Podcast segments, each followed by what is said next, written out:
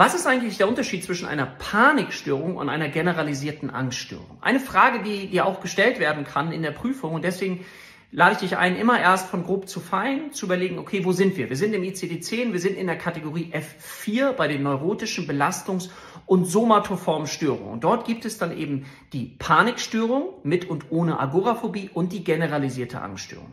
Und die Panikstörung ist dadurch gekennzeichnet, dass sie von jetzt auf gleich intensivstes Angsterleben impliziert mit dem Gefühl von, ich werde gleich ohnmächtig, ich sterbe, ich kriege einen Herzinfarkt, der Schwindel, ähm, das Schwitzen, das ist sehr akut empfunden, als wenn ich dich oben auf den Turm stelle und gleich runterspringen lasse.